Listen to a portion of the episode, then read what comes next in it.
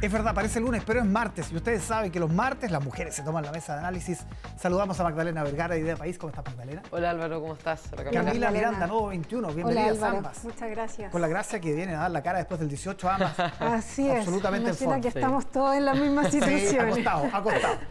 Después de. Hablemos del presidente. Su primera vez en la Asamblea General de Naciones Unidas habló de medio ambiente, habló de derechos humanos, pero principalmente habló de lo que significó el triunfo del rechazo, Camila. Ese diseño, ese diseño, cómo se construyó y si, cómo se responde a las críticas de que instaló temas de política interna en la Asamblea General. Primero me parece que, que, es un espacio interesante porque con todos los dilemas que enfrentamos a nivel global, que exista ese encuentro para discutir temas como la guerra en Ucrania, los efectos de la crisis económica, el cambio climático, me parecen trascendental y que Chile esté ahí dando palabras me parece muy relevante de, de, reivindicar. Respecto al discurso del presidente, me parece que trae la experiencia de Chile hacia allá, en la forma que lo plantea, lo lleva como un aprendizaje también de los procesos que se están viviendo en la región, que no somos el único país que tuvo hace poco estallidos sociales y procesos políticos complejos, pasó en Colombia, ha pasado en otros países y las respuestas no siempre han sido democráticas, como respetar los resultados o canalizar de forma institucional las demandas sociales, sino que muchas de las respuestas de la región lamentablemente han sido autoritarias. Entonces yo creo que llevar un aprendizaje en términos de enfrentar las distintas crisis sociales y políticas con más democracia me parece que es un buen elemento que compartirle al mundo.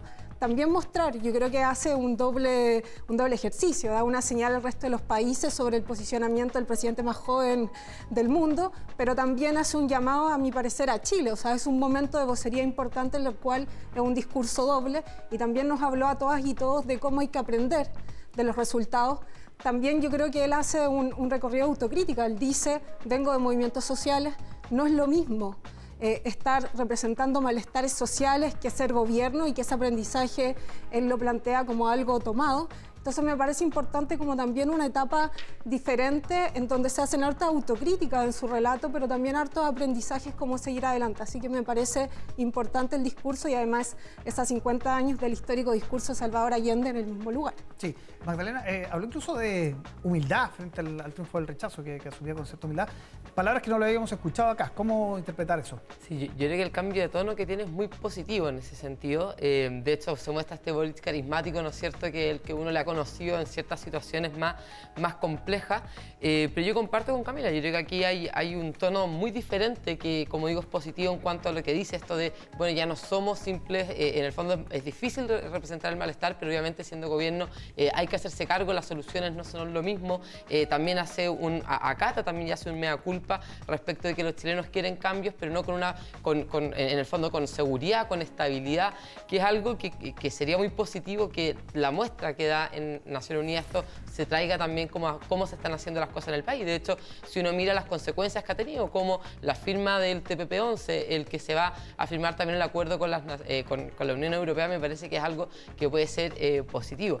Ahora, eh, lamentablemente, creo yo, esto, este quizás buen paso que se pueda dar, queda opacado con otras circunstancias que uno dice, bueno, ¿cuánto de esto va a ser realmente, es algo propio del presidente o es algo que también ya está instalado en el gobierno? Porque acto seguido uno ve al embajador de España diciendo lamentablemente que eh, hubo 30 años donde lo único que se avanzó fue en desigualdad, donde también se una soberbia como la que hemos visto en otras ocasiones, que opacan esto y claro, ahí está, eh, esto es realmente algo instalado, está dividida la coalición, eh, es extraño también las señales que se dan siendo que hay ministros que fueron parte de esos 30 años que hoy día son parte eh, de, del gobierno también, entonces creo yo que ahí hace falta nuevamente una agenda clara, hace falta no tanto de estas improvisaciones que muchas veces salen o estas díscolos que están todavía dentro de del gobierno. El embajador de Chile en España, que es muy cercano al, al, presidente Boric, además. ¿Hay dos almas en materia de relaciones internacionales en el gobierno, Camila? No, a mí me parece que es parte de una conversación que está en desarrollo. Por ejemplo, el TPP-1, 11, perdón, está en el contexto de un debate también de los tratados internacionales sobre los mecanismos de resolución de controversias, que hace que permite que solo los inversionistas sean los que puedan demandar al Estado, que genera una condición de dependencia importante cuando uno habla de términos de soberanía. Y eso es parte de una discusión global que se está dando con otros tratados entonces yo creo que es parte de un debate también global en el cual se inscribe este gobierno y el presidente mismo lo dice. O sea, eh, tiene el derecho y la responsabilidad, siendo una generación que está aprendiendo también de las otras, pero que se plantea como una nueva generación, de pensar y actuar para tener respuestas distintas para enfrentar los desafíos del futuro. Y a mí me llama harto la atención de que, de hecho, tiene un aplauso masivo de la Asamblea en el sentido que se refiere a temas que son complejos y que no trataron muchos eh, representantes de países, como la guerra en Ucrania. Es muy categórico en decir eh, lo ilegítimo de la ocupación de Rusia. También se refiere a los actos de violencia israelí sobre esta joven iraní. Eh, y ese contexto también lo dice explícitamente, se refiere también a los efectos de la crisis política en Venezuela respecto a nuestro país y también a la región. Entonces me parece que ahí hay elementos súper importantes en términos de nuestro papel internacional, sobre todo cuando él se ha planteado como la necesidad de articular soluciones globales, multilaterales para enfrentar estas situaciones que ningún país aisladamente las va a poder resolver. Está bien, pero en la antesala está lo de Israel. Está lo de, todavía está pidiendo disculpas el gobierno con eso. Eh, finalmente aquí se ve, o sea, esto es un pequeño acto, si uno mira como todo lo que ha sido la política exterior, ¿no es cierto? Donde lamentablemente yo creo que han habido este tipo de intervenciones que quizás muestra un poco inexperiencia y también eh, cierto afán como refundacional, que al ser una política, o sea, en diplomacia cuesta mucho esto, porque es más protocolar, se requieren de ciertos actos, ciertas eh, ceremonias que pareciera que acá no se han tomado en cuenta, lo que pasó con Israel, lo que ha pasado también en Estados Unidos. Ahora mismo, incluso dentro de la Nación Unida, o sea, el, discurso que das, eh, que habla del interior, que efectivamente acata muy bien ciertas cosas, habla de la humildad, pero incluso cuando habla del estallido también da como ciertas señales contradictorias al nombrar brevemente los hechos de violencia y en cambio hablar de forma mucho más extensa de las graves violaciones de derechos que hicieron que pueden haber hecho los carabineros. Entonces, incluso con lo que acaba de ocurrir con Cataldo, yo creo que son señales que también son un poco contradictorias, incluso para la institucionalidad que tenemos aquí. Eh, recordar lo que ocurrió también eh, eh, en el fondo en, la marcha del ejército. Entonces, hay, señales que lamentablemente uno dice, bueno, ¿dónde va? Y luego también con lo que ocurrió con el embajador en España, que yo creo que, que, no es menor eso, y es muy grave lo que está ocurriendo. La, canciller también con las monarquías. Entonces, yo creo que esos gustitos que a ratos se dan el, gobierno, creo que sería importante quizás dar en el fondo una señal clara hacia dónde se quiere avanzar y girar hacia el centro, que es lo que está haciendo, por ejemplo, con firmar los acuerdos de el TPP-11 y también con eh, la Unión Europea. Veamos cómo termina eso. Les propongo, nos quedan dos minutos a hablar de cómo va la conversación constitucional postergada eh, para esta semana. Eh, y hablando, Camila, ya de expertos en listas cerradas. Es una, es una postura que, por ejemplo, en el PS genera un grado de adhesión. ¿Qué piensas conceptualmente de esa posibilidad? Sí, primero hay dos cosas. La lista cerrada implica que los partidos definen quiénes van en la lista y en esa lista uno podría definir quiénes son los expertos, a qué independientes se llevan en la lista, qué partidos van y en qué orden. Entonces, más allá que uno diga expertos en las listas, en definitiva es una definición que queda a las distintas fuerzas políticas que componen la lista a quiénes van a llevar.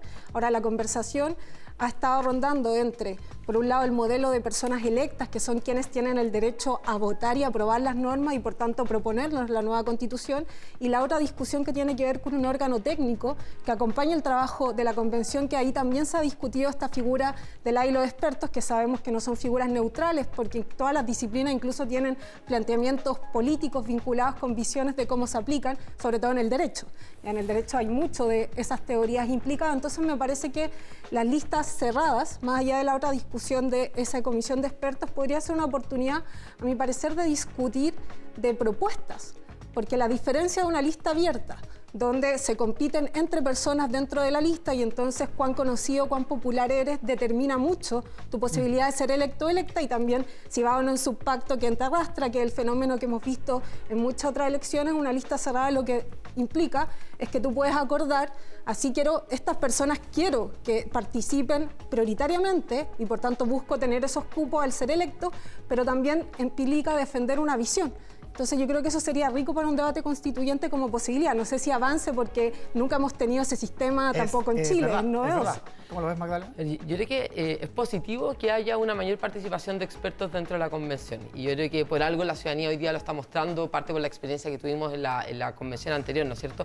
Pero yo creo que no hay que idealizar lo que significa un experto tampoco dentro de la convención. Parte de lo que decía Camila, no son políticos muchas veces estos expertos, que son, van a ser académicos en realidad, eh, van a querer quizás poner sus propias tesis tesis de doctorado dentro de la Constitución y eso puede llegar a ser problemático en la necesidad de llegar a ciertos acuerdos, ciertas negociaciones eh, y, de hecho la experiencia que tuvimos, los expertos de la convención que hubieron tampoco fueron un gran aporte. Había de hecho, expertos. había expertos, Atria, Baza, Agustín Esquilla. Entonces, esos expertos, ¿dónde quedaron en el fondo? ¿Cómo fue que también se tergiversa su misión cuando están en, eh, frente a este escrutinio público también en lo que tienen que hacer? Y en ese sentido, eh, es compleja la decisión también, incluso la elección de los expertos, porque aunque sea lista cerrada, finalmente tienen que como sucumbir un poco a esa parte política que, que puede ser compleja. Yo creo, creo que ahí hay que mirar quizá otras experiencias donde efectivamente igual fueron los partidos políticos los que designaron eh, directamente, por ejemplo, a expertos. Yo creo que aquí, ante todo, hay que eh, entender que es una situación que es compleja, que no es fácil tampoco asumir cuál va a ser el rol, más allá si van en lista o cuál es su, en el fondo su elección, cuál va a ser su intervención dentro de este proceso. a mí me parece que, que más que nada quizá uno podría pensar en, una, en un sistema donde hay un acompañamiento, donde se entregue algo, un anteproyecto o eh, ciertas eh, márgenes generales quizá, eh, más que una intervención directamente. Vamos a ver cómo siguen esas conversaciones que se retoman esta semana. Magdalena Camila, muchísimas gracias por acompañarnos. Que estén muy bien. Que estén muy bien, nos vemos.